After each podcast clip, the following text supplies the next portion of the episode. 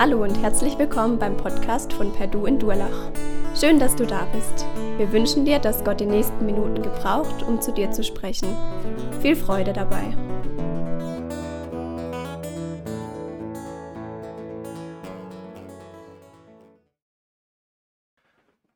Ja, es ist richtig ungewohnt, äh, dass die Reihen so leer sind. Ähm, aber cool, dass es den Familientag gibt. Genau, wir haben gerade gesungen, du sagst mir, wer ich bin. Das ist eine gute Frage, die man sich immer wieder stellen muss oder gestellt bekommt auch. Als Kind war ich häufig bei meinen Großeltern zu Besuch. Meine Großeltern, die wohnten in so einem kleinen Dorf und sie hatten immer offene Türen. Und das hieß, wenn wir als Kinder dort übernachtet haben, kamen dann irgendwann im Laufe der Zeit auch irgendwelche Nachbarn oder irgendwelche Leute aus dem Dorf. Und dann war die große Frage, ja, zu wem gehörst du denn? Also meine Oma hatte acht Kinder und dann fing das Rätseln an, zu wem man gehört. Und als Kind fand ich es manchmal ganz witzig, manchmal auch richtig nervig, zu wem man da alles ähm, geschoben worden ist. Aber dann, als man es gesagt hat, äh, ja, das sieht man ja gleich. Super, oder? Genau, wir sind gerade in der Predigtreihe im ersten Johannesbrief und genau da ist auch die Frage, die Johannes stellt, zu wem gehörst du? Das ist die Frage, die dahinter steht, weil er den Brief an, eine, an Christen geschrieben haben, die vielleicht ein Stück weit vergessen haben, zu wem gehören sie denn? Die vergessen haben, was Jesus für sie getan hat, die vergessen haben, ja, was er für sie gemacht hat. Und deswegen ist es wichtig, dass er die Leute daran erinnert. Er schreibt nichts Neues, sondern er erinnert die Christen dran, sagt, hey, überlegt mal, zu wem gehört ihr? Was ist eure Grundlage? Und ein paar Sachen haben wir ja die letzten Wochen schon gehört. Wir haben geleben, gelesen, dass wir Geliebte Gottes sind. Also das ist, da gehören wir dazu, das ist so. Und als Geliebte Gottes können wir bestimmte Dinge tun oder auch nicht tun. Und wir haben gehört, wie wir als Geliebte in der Vergebung leben können, wie wir als Geliebte Gottes den Durchblick behalten können, wenn wir manchmal den Durchblick verlieren. Und heute geht es um die Frage, wie können wir eine neue Gesinnung bekommen? Wie können wir unser Leben ausrichten auf das, was wirklich wichtig ist? Was ist meine Grundhaltung im Leben? Was macht mich aus? Und das wird ganz praktisch. Wie gehe ich mit anderen um? Wie gestalte ich bestimmte Dinge meines Lebens? Was ist mir wichtig? Was hat keinen hohen Stellenwert? Und so weiter. Und der erste Teil von dem Brief, das haben wir ja schon gehört, ähm, dass, dass Johannes die Leute daran erinnert. Und jetzt geht es ganz praktisch, wie gestalten wir unser Leben? Wie können wir in diese Grundhaltung hineinkommen, wenn wir sie verloren haben, dass wir zu den Christen gehören, dass wir zu Gott gehören? Und wir schauen jetzt gleich den, ähm, das dritte Kapitel an. Und dann sind es vier Sachen, die Johannes eigentlich so aufzeigt, wie wir in diese Grundhaltung hineinkommen können, vier Sachen, ähm, die uns erinnern sollen, in dieser neuen Gesinnung zu leben oder die so Erkennungszeichen von dieser neuen Gesinnung sein sollen. Aber bevor wir dieses Kapitel lesen, ähm, müssen wir eigentlich schon im Kapitel 2 anfangen, weil da geht es los, dass Johannes sagt oder die, die Leute daran erinnert, dass sie den Blick auf Jesus haben sollen. Jesus in uns oder in euch, so schreibt er, ähm, wir sollen bleiben in Christus, in der Wahrheit und so weiter. Und ich glaube, das ist so das, was wir schon bis jetzt gehört haben, dass es nochmal so zusammenbündelt. Hey, wenn ihr in Christus bleibt, dann könnt ihr aus der Vergebung leben, dann könnt ihr den Durchblick behalten. Und gleichzeitig ist es auch so das, was jetzt kommt, wo er sagt, hey, die Grundlage für das, was kommt, ist, in Christus zu bleiben. Und vielleicht gab es da einige Menschen, an die er vor, äh, die er vor Augen hatte, ähm, die gesagt haben, okay, ja, ich will in Christus bleiben, aber das kommt ja irgendwann in ferner Zukunft. Also jetzt ist es ja noch gar nicht so weit. Ich weiß, dass ich zu Jesus gehöre, aber das hat eine Auswirkung irgendwann mal, wenn Jesus wiederkommt. Und Johannes macht deutlich, hey Leute, in Christus bleiben oder in Jesus bleiben, das hat schon Auswirkungen hier und jetzt. Das geht heute los. Und eigentlich erinnert er die Leute dran, sagt, hey, ihr müsst Jesus im Fokus haben. Ihr müsst die ganze Zeit eure Blickrichtung auf Jesus haben, weil nur dann könnt ihr aus der Vergebung leben, nur dann könnt ihr den Durchblick behalten und nur dann könnt ihr in diese neue Gesinnung kommen. Und deswegen sind es eigentlich vier Dinge, die er jetzt im dritten Kapitel uns vor Augen führt, die das ähm, zeigen, es geht nur, wenn ich meinen Blick auf Jesus habe, wenn ich Jesus im Fokus habe. Und wir wollen uns heute Morgen die, diese vier Dinge, die er im dritten Kapitel äh, beschreibt, anschauen. Und das Erste, was er sagt, ist, wenn ihr Jesus im Fokus habt, dann bestimmt das eure Identität. Ich lese die ersten sechs Verse von 1. Äh, Johannes 3, also 1. Johannes 3, 1 bis 6. Da schreibt er, seht doch, wie groß die Liebe ist, die uns der Vater erwiesen hat. Kinder Gottes dürfen wir uns nennen. Und wir sind es tatsächlich. Doch davon weiß die Welt nichts. Die kennt uns nicht, weil sie ihn nicht erkannt hat. Ja, liebe Freunde, wir sind Gottes Kinder. Wir sind es hier und heute und das ist erst der Anfang. Was darin alles eingeschlossen ist, ist uns vorläufig noch nicht enthüllt. Doch eins wissen wir. Wenn Jesus in seiner Herrlichkeit erscheint, werden wir ihm gleich sein. Denn dann werden wir ihn so sehen, wie er wirklich ist. Wer diese Hoffnung hat, eine Hoffnung, die ganz auf Jesus ausgerichtet ist, hält sich von jeder Sünde fern, um so rein zu sein wie er. Wer sündigt, legt sich damit gegen Gottes Ordnung auf. Sünde ist in ihrem Wesen nach Auflehnung gegen Gott. Und ihr wisst, dass Jesus in diese Welt gekommen, in dieser Welt erschienen ist, um die Sünden der Menschen wegzunehmen und dass er selbst ohne jede Sünde war. Wer mit ihm verbunden ist und in ihm bleibt, sündigt nicht. Wer sündigt, hat nichts von, der, von Gott begriffen und kennt ihn nicht. Ich finde ziemlich harte Worte, die Johannes hier schreibt. Aber er macht das nochmal deutlich. Der, das dritte Kapitel geht los und sagt, hey Leute, blickt auf Jesus. Schaut, was Jesus getan hat. Blickt auf seine Liebe. Seht, was er gemacht hat. Und ich glaube, genau das ist das, wo er sagt, hey Leute, das ist nicht erst in ferner Zukunft, wie manche von den Christen behauptet hat, sondern Leute, das ist heute schon sichtbar, das ist heute schon eine Realität, das ist heute schon erlebbar. Und Jesus sagt, oder Johannes sagt, die Identität, die ihr in Christus habt, die ist die Grundlage. Das ist die Grundlage für alles, was jetzt kommt, wie ihr jetzt euer Leben gestaltet, wie ihr eure Beziehung gestaltet, wie ihr miteinander umgeht und so weiter. Es ist die Grundlage. Und ich glaube, dass das Johannes mega wichtig ist, weil ähnlich schreibt er auch im Johannes Evangelium. Ganz am Anfang schreibt er Johannes 1,12, alle, die an seinen Namen glauben, denen gab er das Recht, Kinder Gottes zu sein. Also da geht es Johannes drum und sagt, hey Leute, wenn ihr mit ihm unterwegs seid, dann habt ihr eine neue Identität. Ihr habt etwas Neues in euch und das ist diese göttliche Identität. Und er betont das nochmal, sagt, Leute, das ist nicht irgendwann, sondern ihr habt die jetzt hier und heute. Und ich kann mir vorstellen, wie manche Leute, an die er geschrieben hat, dann sagen, also ganz ehrlich, wenn ich in mein Leben gucke, sehe ich nichts von der göttlichen Identität. Ich sehe da noch Sünde, ich sehe da Dreck, ich sehe Unreinheit. Ich sehe nicht, dass ich so bin wie Jesus. Und Johannes greift das auf und sagt, hey, ja, das ist, da wollen wir hinkommen. Das ist unser Ziel, eine Reinheit zu haben. Er beschreibt das ja, Jesus war in dieser absoluten Reinheit. Bei ihm gab es keinen Dreck oder irgendwas. Das ist ein Prozess, das sollte hinkommen. Und er lädt uns ein, uns auf den Weg zu machen, ihn ähnlicher zu werden. Er lädt uns ein, den Prozess anzugehen und nicht zu sagen, oh, ich habe gar keine Chance dahin zu kommen, sondern wir dürfen den angehen. Und deswegen sagt er, Leute, wenn ihr unterwegs sein wollt, dann müsst ihr immer wieder euren Blick auf Jesus richten. Müsst immer wieder Jesus im, im Blick haben. Weiß nicht, ob ihr schon mal einen Film mit Kindern geguckt habt. Ich mache das ab und zu mal. Und manchmal frage ich mich, ähm, was bei den Kindern so vorgeht. Ich habe vor einiger Zeit Kevin allein, ich hoffe, den kennt ihr, Kevin allein zu Hause mal in der Schule geguckt. Und ich habe jetzt danach begriffen, wieso dieser Film erst FSK 12 ist. Und zwar, ähm, die Kids saßen drin, 120 Minuten, glaube ich, geht der. Und dann sind sie rausgegangen, 120 Minuten Energie und sie wollten so sein wie Kevin. Und die haben die verrücktesten Sachen angestellt, einfach nur, um so cool zu sein wie er, das Gleiche zu machen. Es war vielleicht für manche auch ein bisschen gefährlich, die ähm, da unterwegs waren mit denen.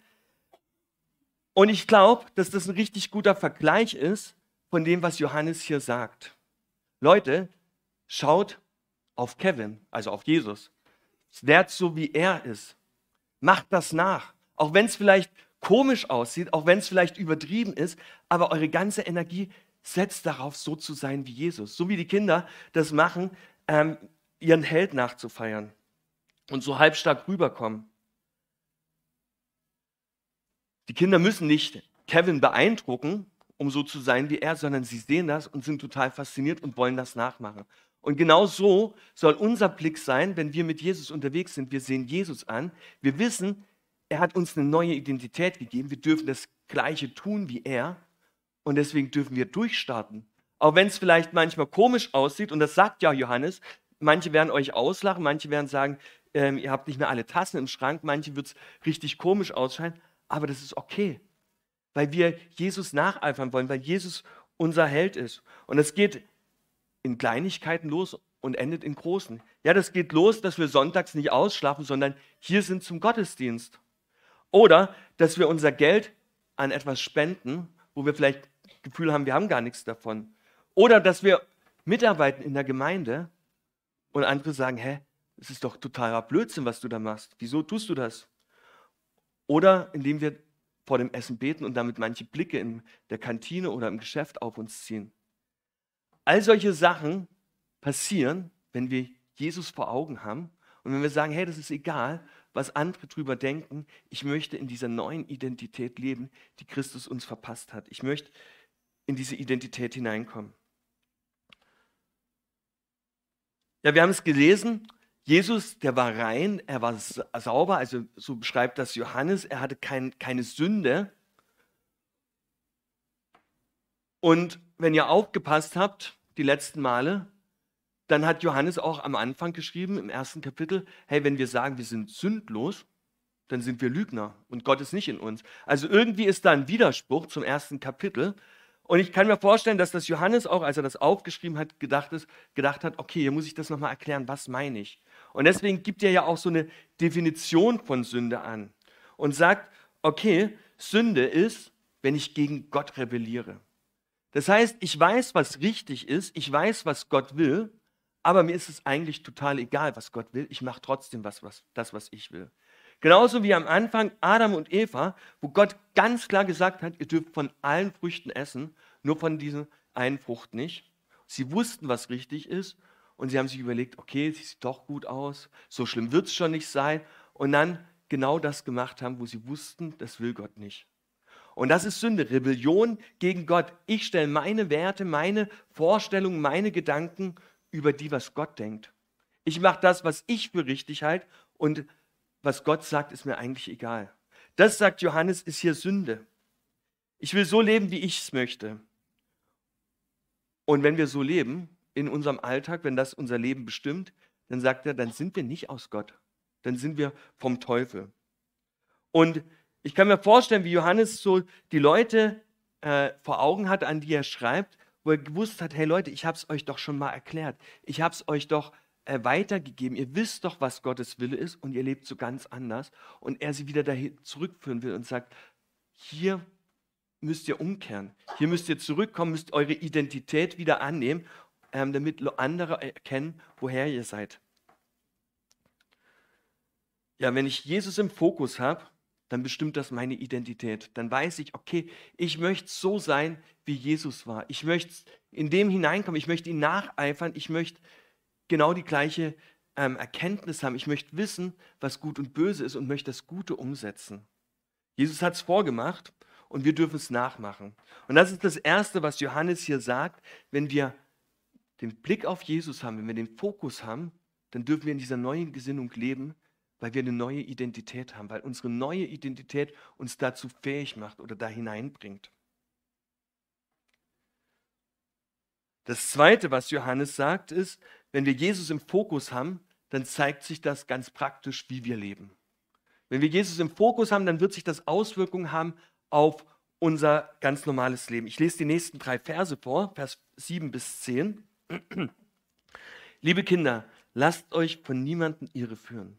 Nur wer das Rechte tut, ist gerecht. Gerecht wie Jesus, der in allem Gottes Willen erfüllt hat. Wer sündigt, stammt von dem, der von, an, von allem Anfang an gesündigt hat, dem Teufel. Doch gerade deshalb ist der Sohn Gottes erschienen. Er ist gekommen, um das, was der Teufel tut, zu zerstören. Wer aus Gott geboren ist, sündigt nicht, denn in, denn in ihm ist und bleibt die erneuernde Kraft Gottes. Gott ist sein Vater geworden. Wie könnte er dann noch sündigen? Daran zeigt sich, ob jemand ein Kind Gottes oder ein Kind des Teufels ist. Wer nicht das tut, was in Gottes Augen recht ist, stammt nicht von Gott. Und genau so wenig stammt der von Gott, der seinen Bruder und seine Schwester nicht liebt. Also, ich finde, hier ist Johannes richtig radikal. Er sagt, hey, es gibt eigentlich nur zwei Möglichkeiten. Entweder wir stammen aus Gott, wir tun das Gute, oder wir stammen vom Teufel und tun eben nicht das, was richtig ist. Und das wird sich in unserem Leben zeigen. Zu wem gehören wir? Welche Kinder sind wir? Von wem kommen wir her? Und ich finde das krass, dass Johannes hier so radikal ist. Also, weil irgendwie hätten, wir uns doch gewünscht, so ein bisschen grau wäre doch auch noch schön. Also, so, ich weiß zwar, dass ich gerettet bin, ich weiß, dass ich zu Gott gehöre, aber so ein bisschen sündigen ist auch jetzt nicht so schlimm, oder? Aber Johannes macht hier deutlich, es gibt entweder oder, es gibt ein ganz oder gar nicht. Was anderes gibt es nicht. Das ist das, was, was zählt. Und ich finde das krass, wie Johannes hier das aufschreibt. Ähm, wie er den Brief an die Christen verfasst, die das vergessen haben. Hey Leute, ihr könnt nicht irgendwo so dazwischen sehen und sagen, okay, ich habe meinen Platz im Himmel, das reicht, sondern es muss Auswirkungen jetzt schon haben auf euer Leben. Darum geht's. Und das zeigt sich oder das wird Auswirkungen haben auf unsere Gesinnung. Johannes hatte vielleicht, als er das aufgeschrieben hat, auch die Worte von Jesus im, im Blick, weil Jesus selbst das auch schon so deutlich sagt in der Bergpredigt oder auch in der Weltgerichtsrede, in Matthäus 24, 25, wo er sagt, es werden nicht alle, die zu mir Herr, Herr sagen, auch im Himmel kommen. Also wir können nicht nur einfach sagen, okay, ja, ich glaube an Gott, sondern er sagt, es muss Auswirkungen haben im Alltag, in unserem Leben, wie wir miteinander umgehen, wie wir bestimmte Dinge gestalten oder auch nicht gestalten und so weiter. Und deswegen sagt Jesus das schon so radikal und Johannes greift diesen Gedanken auf und sagt, hey, es gibt nicht nur irgendwo was dazwischen, sondern entweder du glaubst ganz, entweder du bist ganz Kind Gottes oder du bist ganz Kind des Teufels. Es gibt nichts dazwischen. Aber, und jetzt kommt noch eine gute Nachricht, wenn Johannes das so aufzeigt, dass es nichts dazwischen gibt, zeigt er gleichzeitig oder stellt so eigentlich die Frage, hey, welche Kinder wollten ihr eigentlich sein? Ihr könnt die Kinder Gottes sein, der die Kraft hat, die Macht hat, der alles ins Leben gerufen hat. Er beschreibt das ja, der rein sündlos ist, der die erneuernde Kraft hat. Oder ihr könnt die Kinder des Teufels sein. Und was haben wir für Waffen? Er sagt, der Teufel ist entmachtet worden, entwaffnet worden. Der schießt eigentlich nur noch mit Platzpatronen um sich. Der hat eigentlich gar nicht irgendwas, irgendwelche scharfe Munition, eigentlich total für die Katze. Also überlegt mal, völlig dumm, wenn ihr Kinder des Teufels seid. Völlig dumm, wenn ihr an dem festhaltet, sondern werdet doch lieber zu Kindern Gottes. Lebt in dieser Bestimmung. Und lasst euch keine Angst machen vor diesen Platzpatronen, mit denen der Teufel uns ähm, ja, versucht, irgendwie in Angst und Schrecken zu versetzen. Wir dürfen als Kinder Gottes leben und er sagt das, hey, wenn wir als Kinder Gottes leben, dann haben wir den Heiligen Geist der lebt in uns. Der ist unsere, wie so unsere Waffe. Der ist der, der uns die Kraft gibt, damit wir das, was uns in unserem Leben sichtbar werden soll, auch umgesetzt wird. Wir müssen es nicht alleine probieren aus irgendwelcher eigenen Antrieb heraus, sondern wir haben alles als Kinder Gottes, was wir brauchen, um das auch umzusetzen. Und Johannes fordert hier die Gemeinde auf und sagt, hey, macht das doch. Und deswegen die Frage, die ja eigentlich oder die eigentlich so dahinter steht, wie viel Raum darf Gott in unserem Leben einnehmen? Darf Gott unser ganzes Leben wirklich bestimmen? Darf der Heilige Geist in unser Herz hineinkommen und darf sagen, wo es lang geht? Oder sind wir doch lieber Kinder des Teufels und sagen, äh, ich bestimme lieber selber? Also ich weiß zwar, was Gott will, aber eigentlich will ich doch meine Gedanken, meine Sachen selber durchziehen. Ist uns bewusst, dass der Teufel mit Platzpatronen um sich schießt und eigentlich entwaffnet ist?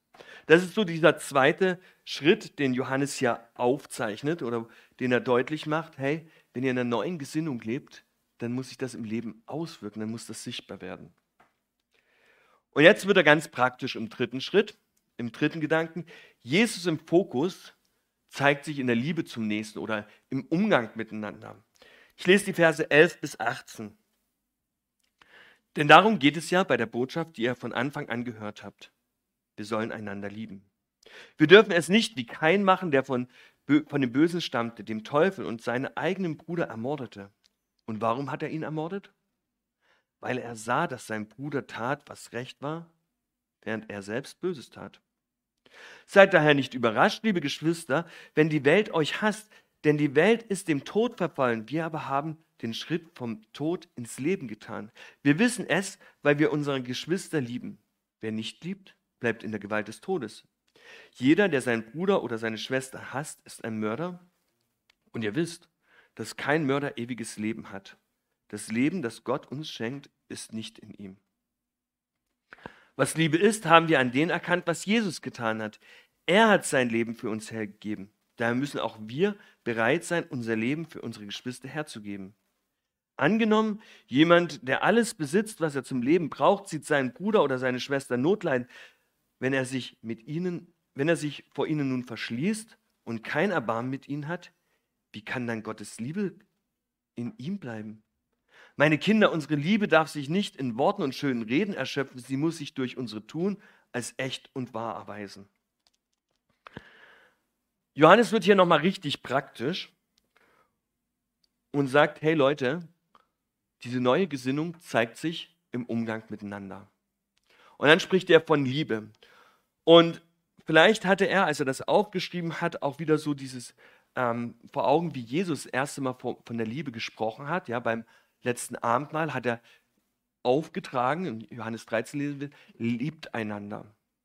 Und vielleicht ist, so stelle ich es mir zumindest vor, Johannes, als er das aufgeschrieben hat an die Christen, so dieses Bild wieder vor Augen gewesen, wo, sie mit, wo er mit, mit den anderen Jüngern zusammen in diesem Saal saß und Jesus das gesagt hat, liebt einander. Und dann bei ihnen in dem Moment sämtliche Alarmleuchten angegangen sind und gesagt hat, okay, also ein paar von denen, die hier mit drin sitzen, die kann ich schon lieben. Aber der Petrus zum Beispiel, mit seiner großen Presse, also den kann ich wirklich nicht lieben, der soll erstmal ein bisschen sensibler werden. Dann können wir drüber reden, aber jetzt nicht. Oder vielleicht hat er auch in dem Moment gewusst, ich als Jesus das mir gesagt hat, hatte ich den Thomas vor Augen, der saß mir gegenüber, der Zweifler, der alles immer so negativ sieht. Also den lieben, das fällt mir schon schwer. Der muss erstmal lernen, ein bisschen positiv zu denken, dann kann ich ihn leben. Oder Matthäus, der ja als Zöllner unterwegs war, der für die Römer gearbeitet hat, für die Feinde, der das Geld immer guckt hat, dass es ja da ist, der viel zu berechnend war. Also wenn der Matthäus mal aufhört, so berechnend zu sein, dann kann ich ihn lieben aber so nicht. Und der Simon, der Zelot, das geht schon mal gar nicht. Der ist viel zu brutal, um ihn zu lieben. Der muss mal anfangen, über seine Gefühle zu sprechen und dann, dann kann ich ihn lieben. Weiß nicht, was dir für Leute oder wo du so deine Herausforderungen hast, andere zu lieben, wo du sagst, boah, ich kann jeden lieben, aber das fällt mir wirklich schwer, so wie es vielleicht der Johannes getan hat. Als Jesus dieses neue Gebot gegeben hat, dass sie einander lieben sollen, ähm, hatte Johannes die Herausforderung und doch hatte er später erlebt, es ist möglich, die Liebe zueinander. Warum? Weil sie zusammen auf Jesus gucken, weil Jesus dieser Fokus ist von Petrus, von Johannes, von Thomas, von Matthäus, von Simon den Zeloten und so weiter und so fort. Weil Jesus das Zentrum ist und weil Jesus sie vereinigt, weil Jesus ja in ihren Herzen lebt und ähm, die Herzenhaltung verändert hat. Und genau das ist das, was Johannes hier auch aufschreibt, als er über Kain und Abel spricht. Ja, er versucht das ganz praktisch den Leuten weiterzugeben, sagt, hey, guckt mal ins Alte Testament, Geschichte von Kain und Abel, die war den Leuten damals bestimmt bekannt, ja, dass ähm, Kain Abel erschlagen hat, beide haben Opfer dargebracht. Und Gott hat das eine Opfer angenommen, das andere nicht. Und er war neidisch, er war zornig auf seinen Bruder, hat ihn erschlagen. Und er sagt, hey, eigentlich war die Voraussetzung bei beiden Brüdern die gleiche. Beide hatten gewusst, was Gott will, beide hatten die gleiche Erziehung, beide wollten Gott ein Opfer dargeben, aber die Herzenshaltung war unterschiedlich. Der eine war Gott mega dankbar für das, was Gott geschenkt hat, und der andere wollte sein Gesicht vielleicht nicht verlieren. Der hat gedacht, das muss so sein, Tradition oder was auch immer. Und deswegen ähm, hat Gott es nicht angenommen. Und selbst als Gott ihn gewarnt hat, hat mit ihm geredet hat, ähm, was er davor hat, ähm, hat er das, diese ähm, Warnung aus dem Wind geschlagen, ist zu seinem Bruder aufs Feld gegangen, hat ihn erschlagen. Er wusste, was Gott wollte und hat gesagt, ich will trotzdem machen. Deswegen kann hier Johannes so ganz radikal sagen, dass er kein vom Bösen war, dass er eben kein Kind Gottes war, sondern dass er gesündigt hatte. Und wir haben letzte Woche gehört, dass Gott, dass Jesus unsere Herzen durchleuchten will, dass wir ins Licht kommen dürfen. Und genauso, ähm, das greift Johannes hier auf und sagt, hey, lebt doch im Licht. Lasst euch durchleuchten und guckt, was richtig ist und lebt danach.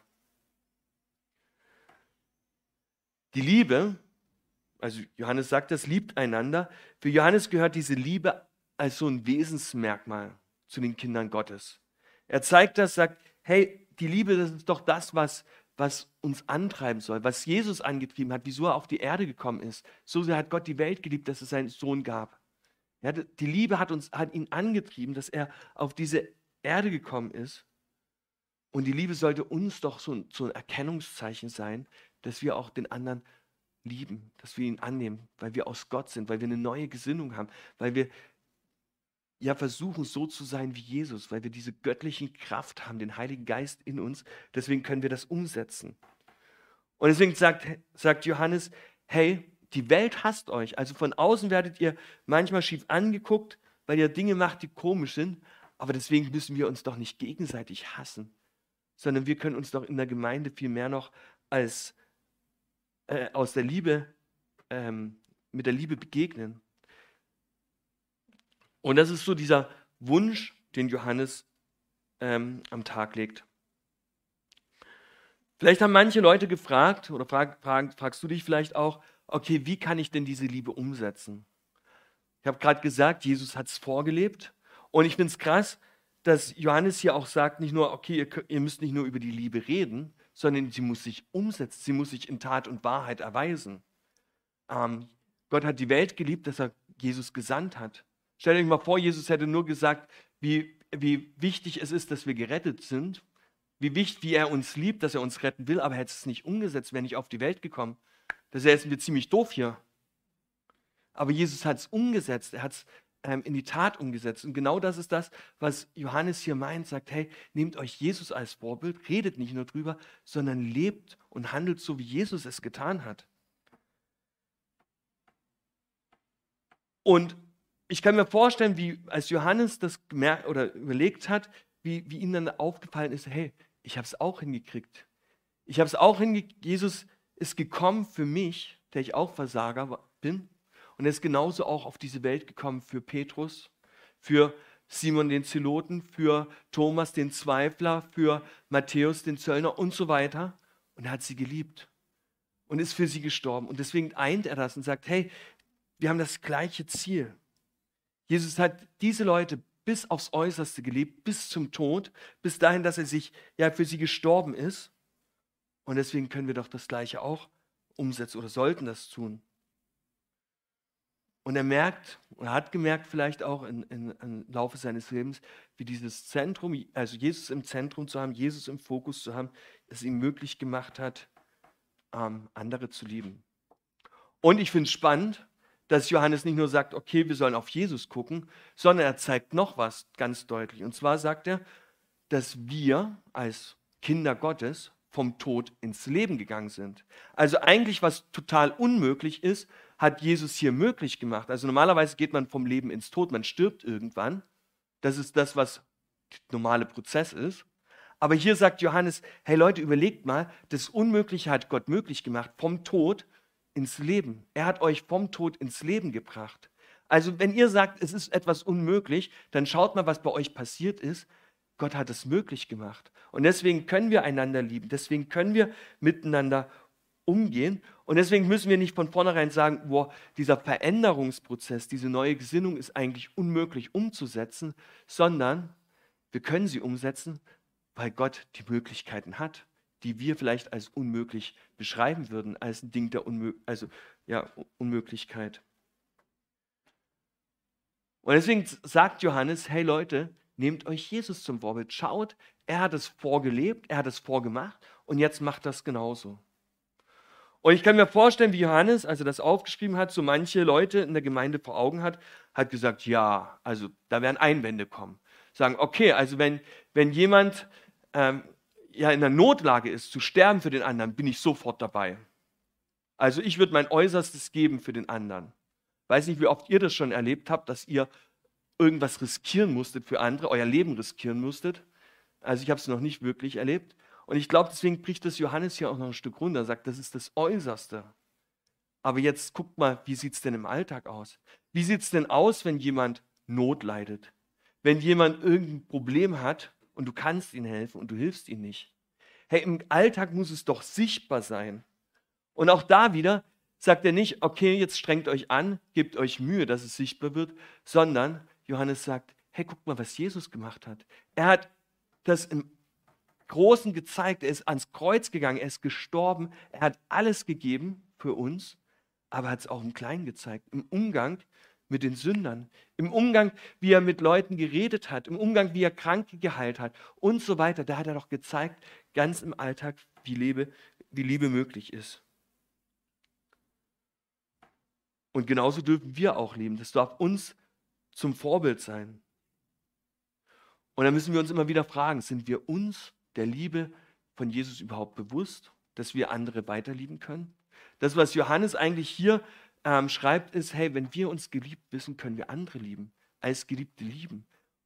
Dann können wir eine neue Gesinnung leben. Und deswegen ist die Voraussetzung für all das, was wir tun, für all das, wie wir mit anderen umgehen, uns bewusst zu sein, wie sehr uns Jesus geliebt hat.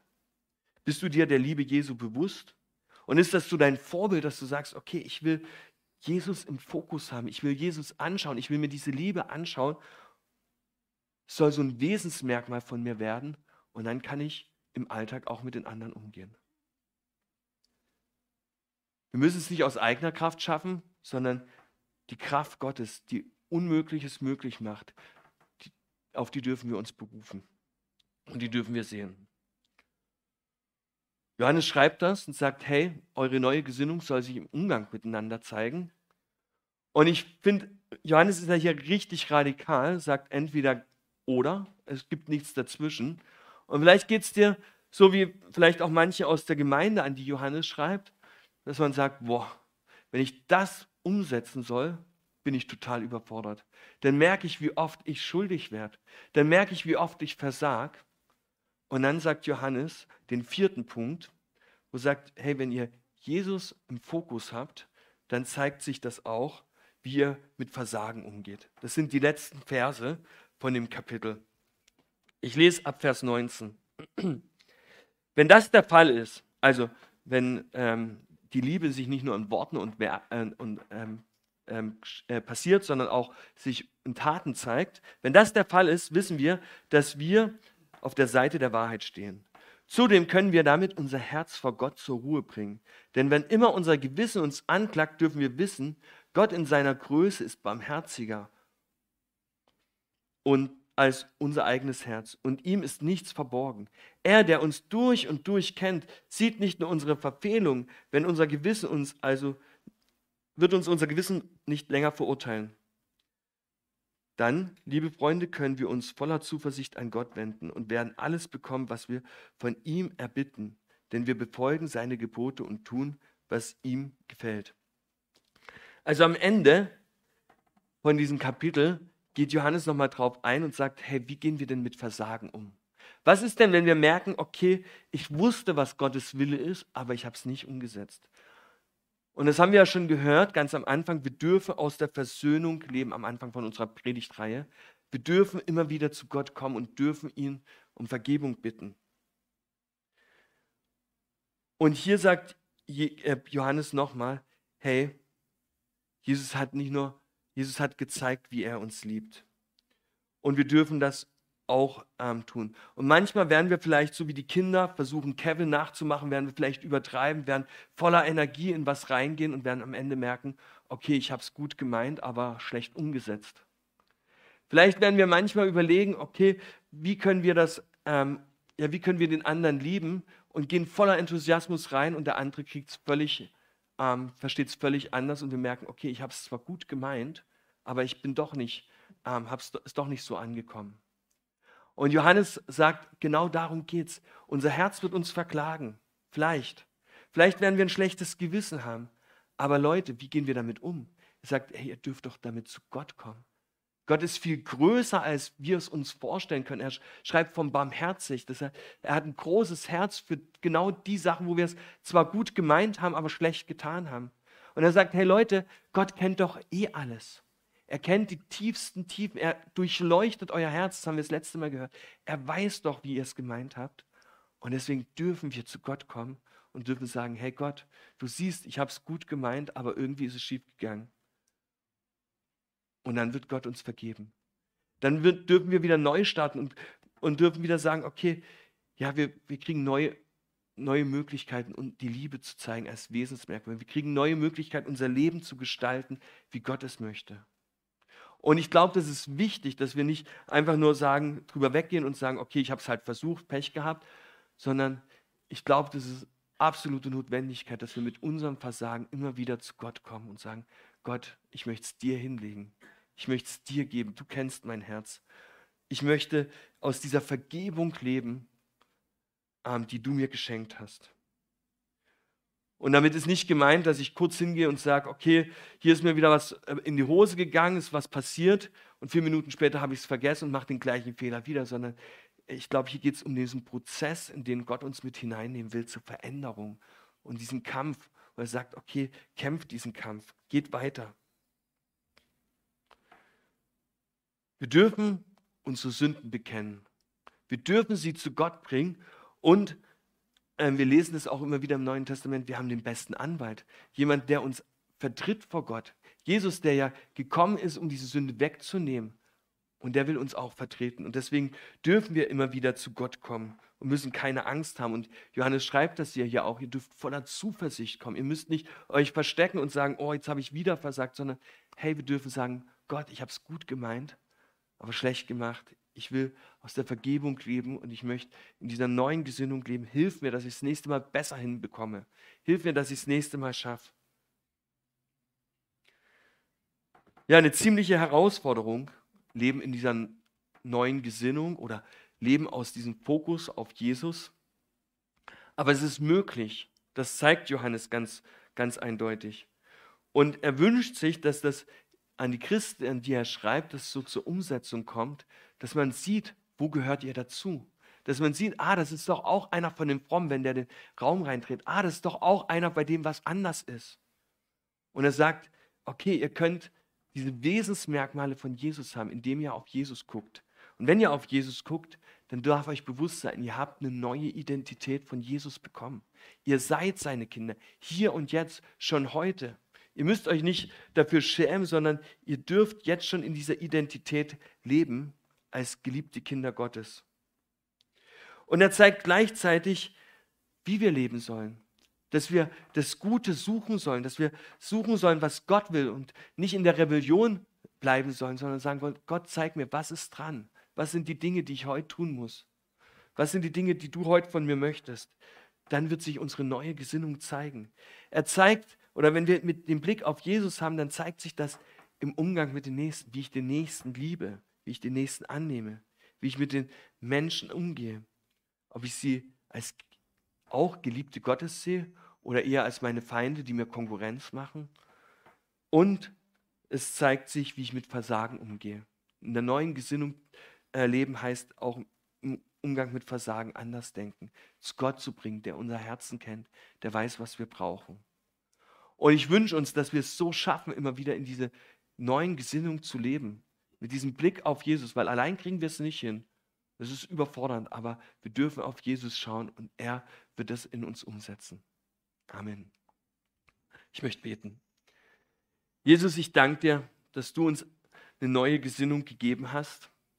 Jesus, danke, dass wir aus dieser Identität zu dir heraus leben dürfen, dass wir, dass du uns schon zu deinen Kindern gemacht hast, dass das unser Fundament ist. Jesus, und ich danke dir, dass du uns immer wieder daran erinnerst, was das Richtige ist. Und du siehst, wie oft uns das herausfordert, die richtigen Entscheidungen zu treffen. Und danke, dass du nicht sagst, okay, wir müssen perfekt sein, sondern wir dürfen dir nacheifern, wir dürfen dich sehen, wir dürfen unseren Blick auf dich richten. Und ich bete, dass du uns hilfst, einfach immer wieder diesen Blick in deine Richtung zu haben. Danke, dass du es bist, der uns beschenkt hat, dass wir als Geliebte andere lieben dürfen, dass wir als Geliebte einfach in diese neue Gesinnung hineinkommen dürfen. Amen.